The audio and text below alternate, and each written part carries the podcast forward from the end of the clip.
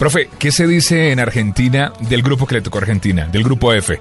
Bosnia y Herzegovina, Irán, Nigeria. ¿Qué dicen, qué dicen eh, eh, los hombres del fútbol? Que le ha tocado, o sea, hay mucho exitismo en Argentina de parte del periodismo, porque dice que Argentina tiene que estar ocupándose de octavos de final eh, más que en el grupo. O sea, ya no están pensando en la primera ronda. Yo creo que ese es un error, un error grosero. O sea, esto lo digo como entrenador. Como pudo acontecer en el 2002. Claro. llegaron como grandes favoritos y quedaron eliminados en la primera ronda. Argentina y Francia se fueron en la primera ronda. Francia era el último campeón y se fue en la primera ronda. Y Argentina, que en diciembre con el equipo de Bielsa era el gran equipo para ganar el mundial, se fue en la primera ronda. Entonces yo digo, como siempre decimos los entrenadores, nunca un partido se gana antes de jugarlo. Entonces, primero hay que, hay que vencer, hay que madurar, hay que madurar una idea de equipo. Lógicamente que no es lo mismo enfrentar a, Italia o Inglaterra que a, esos jugadores o a esos equipos, eh, pero sí son 90 minutos donde eh, un favorito va a tener que demostrar la condición de tal. Profe, hablemos del grupo A, donde está Brasil, Croacia, México y Camerún.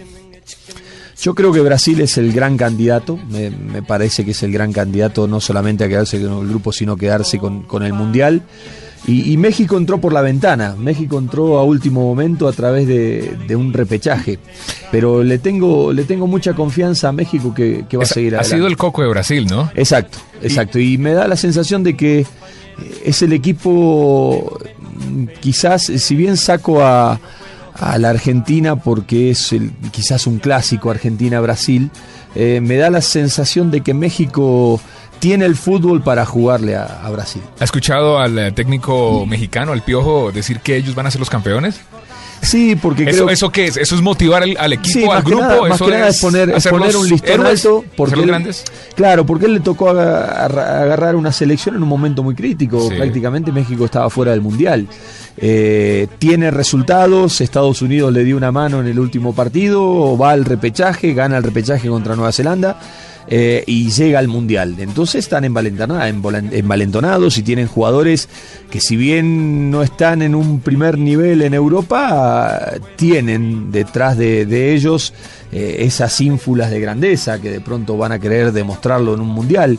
Eh, han llegado en otros Mundiales de mejor manera que este y quizás en este terminen haciendo un mejor papel que en los anteriores. El grupo G tiene a Alemania, Portugal, Ghana y Estados Unidos. En lo particular, en una encuesta que hicieron aquí en Blue Radio y en el canal Caracol, me preguntaron quién. Yo me fui con Alemania. Tiene en cuenta que ha sido el protagonista en los últimos dos campeonatos mundiales y que tiene jugadores muy jóvenes. Pero desde su punto de vista, ¿cómo ve este grupo, profe? Yo creo que Alemania está muy bien. No solamente es candidato a quedarse con el grupo, sino a, ser un candidato de, de pelear por los cuatro lugares, los cuatro mejores lugares de este mundial porque más allá de que tenga un plantel joven, tiene jugadores de experiencia, tiene jugadores con recorrido mundial también, tiene técnicos de experiencia que ya saben de, este tipo de cosas, entonces me da la sensación de que, de que Alemania es, es, el gran candidato de este grupo.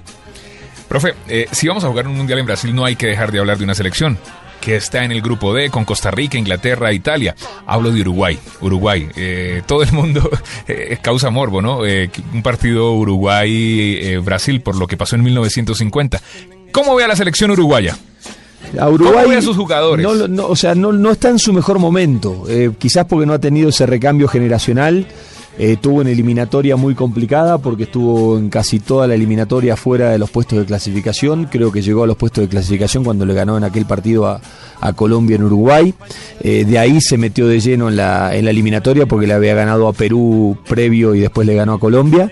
Eh, me da la sensación que llega sin la cantidad de variantes en, en, cuanto a su plantilla de renovación que, por ahí necesitaría o necesita cualquier selección, eh, pero siempre Uruguay es Uruguay, ¿no? Y, sabemos que en ese tipo de instancias, cuando a ellos los dan como que perdieron antes de jugar, es como que sacan esa garra tan típica suya que, que los hace un equipo difícil de, vencer. Son equipos mundialistas, ¿no? Sí, sí, sí, tiene un equipo que tiene estirpe, tiene, tiene de pronto esa, esa idiosincrasia, esa mística para saber jugar esta clase de partidos. Nelson, eh, hay otro equipo que me llama la atención que es del grupo B, es España, Países Bajos, Chile y Australia, pero me llama la atención España.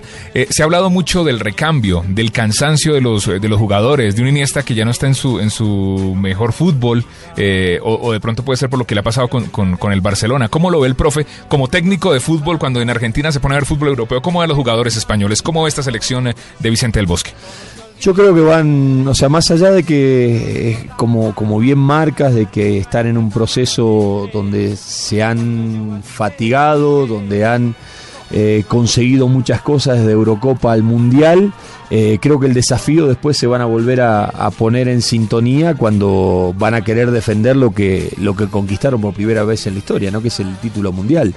Yo a España lo veo también como un candidato más allá del cansancio, porque el talento está presente, el talento de los jugadores está innato y me parece que en, algún punto es un equipo que le puede llegar a costar el arranque, pero me, me da la sensación que cuando encuentre su dinámica nuevamente va a ser un equipo a temer. Profesor Alfaro, como argentino, como técnico de fútbol, ¿cómo ve la situación de Carlos Tevez, quien está rompiéndola, como decimos popularmente en Colombia, con la Juventus en Italia? El técnico eh, Sabela ha dicho que él no tiene cable en su casa, así que no ha podido observarlo ni analizar lo que el jugador está haciendo en Europa. Tuvo una semana increíble. Sí, sí, sí, está, está en un momento fantástico, Carlos. La verdad que está en un momento fantástico. Aparte, en, Argentina, él es el jugador del pueblo, jugador que, toda la gente tiene una calle, quiere ver. Tiene un muro en, su eh, barrio. aparte, cuando él festeja un gol, se lo festeja con un barrio de, la ciudad de, Buenos Aires. Eh, él tiene un apego y, su idiosincrasia, su formación o su origen es muy humilde y de pronto es la representación de, de, quien todo chico quisiera llegar a ser. Bueno, es él, es Carlos Tevez. Y más allá de, lo que se habla, eh, que no está confirmado, de que las diferencias que él tiene con, con Messi hace de que a lo mejor pueda ser resistido en el grupo. También es un hecho de que cuando él, eh, después de la eliminación del último mundial, Maradona se fue de la dirección técnica, fue el único que salió a respaldar a Diego. Y hay una declaración que es toda una postura cuando le preguntaron eh, cuál es el mejor jugador del mundo, él dijo Cristiano Ronaldo. Entonces, siendo argentino, también es, toda una sentencia. Sí, sí, sí, sí. Profe, eh, su favorita, su selección favorita en este Mundial Brasil 2014, como técnico, no como comentarista del Gol Caracol y Blue Radio. No, no, yo creo que a mí me da la sensación de que Alemania, España, Brasil, Argentina. Eh, son como Pelé, profe. Son los grandes candidatos, pero eh, me inclino a, que va a quedar en, para un país americano. Profe Ferro, gracias por acompañarnos. Qué pena despertarlo hasta ahora acá en eh, Misión Brasil 2014. No, el placer es mío y, y, bueno, lo lindo de compartir estos, estos buenos momentos previo al Mundial que tan linda expectativa nos genera. La próxima vez lo llamamos por a la 1 o 2 de la mañana. No hay problema.